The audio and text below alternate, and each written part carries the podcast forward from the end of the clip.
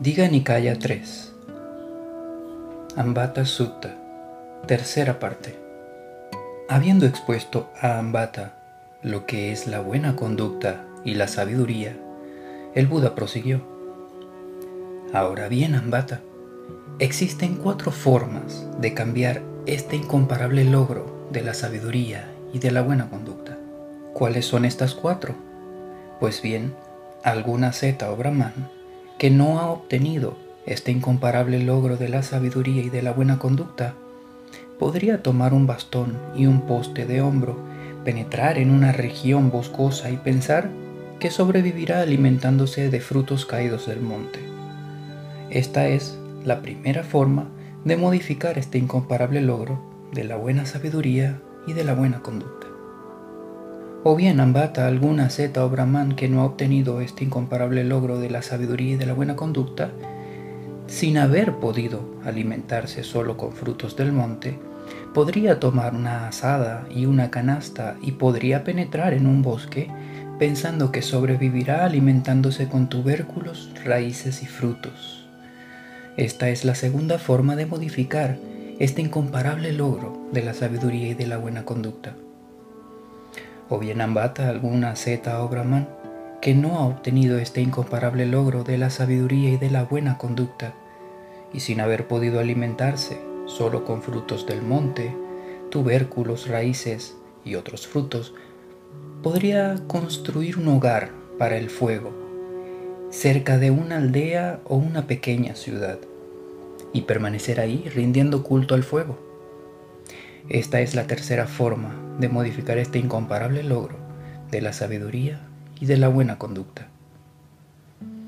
O bien ambata alguna zeta o brahman que no ha obtenido este incomparable logro de la sabiduría y de la buena conducta y sin haber podido alimentarse solo con frutos del monte, tubérculos y raíces, ni habiéndose dedicado al culto del fuego, se podría construir una casa con cuatro puertas en la encrucijada de cuatro caminos principales y permanecer ahí pensando a aquel asceta o brahman que venga por cualquiera de estas direcciones, a él yo lo honraré tanto como pueda, según mis fuerzas. Esta es la cuarta forma de modificar este incomparable logro de la sabiduría y de la buena conducta. Ambata, estas son las cuatro formas de modificar este logro incomparable de la sabiduría y de la buena conducta. Y bien, ¿tú qué piensas? ¿Acaso se puede considerar que tú posees aquel incomparable logro de la sabiduría y de la buena conducta, conjuntamente con tu maestro y de acuerdo a tu tradición? No, señor Gotama. ¿Quién soy yo, señor Gotama, conjuntamente con mi maestro y tradición, frente al logro incomparable de la sabiduría y de la buena conducta? Yo, señor Gotama, estoy lejos de aquel incomparable logro de la sabiduría y de la buena conducta, conjuntamente con mi maestro y en mi tradición. ¿Y tú qué piensas de esto, Mbata? ¿Acaso tú, no habiendo obtenido aquel incomparable logro de la sabiduría y de la buena conducta, has tomado un bastón y un poste de hombro y has penetrado en un bosque conjuntamente con tu maestro pensando, ¿me alimentaré con frutos del monte? No, señor Gotama. De la misma forma, tomas una asada y una canasta y penetras en un bosque conjuntamente con tu maestro pensando, ¿me alimentaré con tubérculos, raíces y frutos? No, señor Gotama. ¿Y acaso construyes un hogar para el fuego en la vecindad de una aldea o en la vecindad de una pequeña ciudad, para permanecer ahí rindiendo culto al fuego juntamente con tu maestro? No, señor Gotama. Finalmente te has construido una casa con cuatro puertas en la encrucijada de cuatro caminos principales, permaneciendo ahí juntamente con tu maestro y pensando, aquel asceta o brahman que venga por cualquiera de estas direcciones, a él lo honraré como pueda según mis fuerzas? No, señor Gotama. De este modo, oh Ambata, te encuentras privado de aquel incomparable logro de la sabiduría y de la buena conducta, juntamente con tu maestro, y también de las cuatro formas que existen para modificar el incomparable logro de la sabiduría y de la buena conducta. Aún así, tu maestro, el Brahma Pokarasati, ha dicho a Ambata estas palabras. ¿Quiénes son estos ascetas rapados, ascetas inferiores, negros, que nacieron del pie del Brahma, para pretender conversar con brahmanes conocedores de los tres Vedas? Y así se ha expresado él, que ni siquiera ha llevado a cabo una de esas cuatro formas de modificar el logro de la sabiduría y de la buena conducta. ¿Te das cuenta, Ambata, hasta qué punto te ha hecho daño tu maestro, el Brahman Pokarasati? Él vive delodado por el rey Pasenadi de Kosala. Pero Ambata, el rey Pasenadi de Kosala, no le permite al Brahman Pokarasati estar en su presencia. Cuando el rey se consulta con él, se consulta a través de una cortina. Ambata, como el rey Pasenadi de Kosala, no recibe cara a cara a alguien, pero sí le envía comida como limosna pura de acuerdo con la ley. Mira, Ambata, hasta qué punto te ha hecho daño tu maestro, el Brahman Pokarasati. Supón, Ambata, que el rey Pasenadi de Kosala está sentado sobre el cuello de un elefante, o sentado sobre el lomo de un caballo, o parado sobre la alfombra de su carro, y consulta sobre algún asunto con sus guerreros o con sus principales. Después de haberlo hecho, se retira a un lado. Llega entonces un trabajador o su esclavo y parado en aquel mismo lugar se expresa de esta forma. El rey Pasenadi de Kosala ha dicho así, aunque repitió las mismas palabras del rey y su consejo, ¿acaso eso le califica como el rey o como el ministro del rey? No, señor Gotama. De la misma manera, o Ambata, existen muchos antiguos sabios entre los brahmanes Ataka, Vamaka, Vamadeva, Vesamita, Yamatagi, Angirasa, Varayafa, Vaseta, Kasapa, Bagu, fueron autores de mantras, creadores de mantras, cuyos antiguos mantras sagrados, cantados, producidos, compuestos por ellos, los brahmanes de ahora cantan, recitan, repitiendo lo dicho por aquellos, reiterando lo expresado por aquellos. ¿Podrías tú pensar que aprendiendo sus mantras de memoria, eso te hace un sabio o te conduce a la condición de sabio? Esto no es posible. ¿Y qué piensas de esto, Ambata? ¿Has escuchado a los brahmanes, ancianos, venerables, maestros y maestros de maestros decir que aquellos antiguos sabios se entretienen a sí mismos bien bañados, bien perfumados, con los cabellos y las barbas bien peinados, adornados con guirnaldas y piedras preciosas, vestidos de blanco, provistos de las cinco clases de estímulos de los sentidos y que están así dedicados al gozo, como tú lo estás ahora conjuntamente con tu maestro y en tu tradición? No, señor Gotama. Y se alimentaban con fino arroz cocinado con leche, con salsa pura de carne, arroz del que se han separado los granos negros, con varios curries, con variados condimentos, así como ahora tú conjuntamente con tu maestro y en su tradición? No, señor Gotama. Y gozaban con mujeres, con sus caderas adornadas por cinturones, así como tú ahora conjuntamente con tu maestro en su tradición? No, señor Gotama. Y se paseaban en carros tirados por yeguas de crines bien arreglados, asusándolos con largos látigos, como tú ahora conjuntamente con tu maestro en tu tradición? No, señor Gotama. Y se hacían proteger por hombres ceñidos con largas espadas en ciudades fortificadas, con fosos bien cavados, con barrotes atravesados, así como tú ahora conjuntamente con tu maestro en su tradición? No, señor Gotama. Entonces Ambata, incluso en tu propia tradición, ni tú eres sabio ni has ingresado en el camino que conduce a la condición de sabio. Por mi parte, si alguien al ver alguna duda o incertidumbre respecto a mí, que me haga una pregunta, yo le aclararé con mi respuesta. Y habiendo dicho esto, el Buda salió de su habitación caminando con conciencia hacia la galería, seguido por Ambata. Y mientras caminaba junto al Buda, Ambata buscó en su cuerpo las 32 marcas de los grandes hombres. Y el joven Brahmanambata vio todas las 32 marcas de los grandes hombres en el cuerpo del Buda excepto dos. Sobre esas dos marcas de los grandes hombres él estaba inseguro. Se trataba del órgano sexual cubierto por una membrana y el tamaño de la lengua. Y el Buda pensó, este joven Brahmanambata está buscando las 32 marcas de los grandes hombres y puede verlas todas excepto dos. Sobre esas marcas de los grandes hombres, él está inseguro. De forma que el Buda ejerció su poder extraordinario sobre Ambata para que fuese capaz de ver el órgano sexual cubierto por una membrana. También sacó la lengua rozando con ella sus dos orejas, sus dos narinas y toda la superficie de la frente. Y el joven Brahmanambata pensó, el asceta Gotama está dotado de las 32 marcas de los grandes hombres, completas, sin que falte alguna.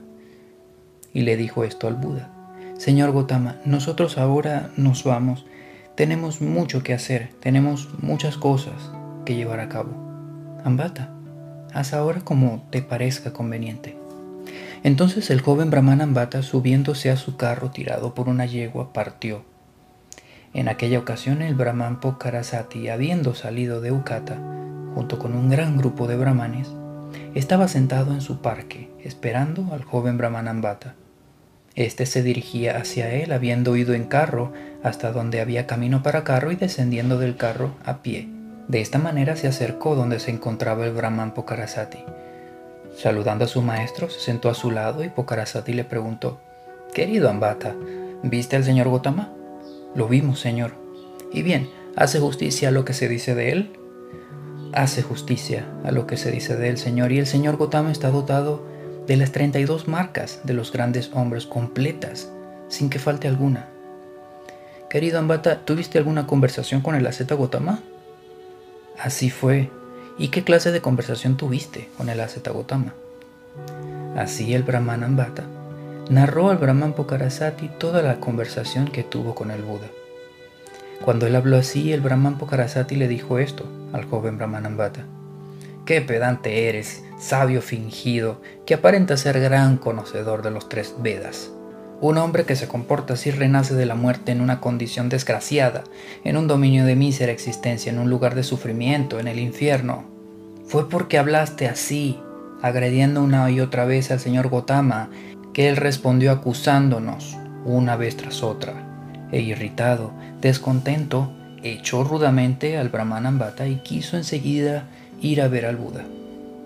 Entonces el resto de los brahmanes dijeron esto a Pokarasati, Señor, es demasiado tarde hoy para ir a ver al Aseta Gotama. Mañana el Señor podrá ir a ver al Aseta Gotama. Pero el Brahman Pokarasati hizo preparar en su propia casa delicioso alimento sólido y líquido, subió a su carro y en medio de antorchas levantadas salió de Ukata y se dirigió a la densa jungla de Ichanangala. Fue con su carro hasta donde había camino para carro, luego descendió y siguió el camino a pie. Se acercó a donde se encontraba el Buda y habiéndose acercado le saludó amistosamente. Después de intercambiar palabras cordiales y corteses, se sentó a su lado y le dijo, Señor Gotama, ¿ha venido aquí mi discípulo, el joven Brahman Ambata? Sí, Brahman, tu discípulo ha venido aquí. Y señor Gotama, ¿tuviste alguna conversación con el joven Brahman Ambata? Sí, tuve una conversación. ¿Y qué clase de conversación tuviste con el joven Brahman Ambata, señor Gotama?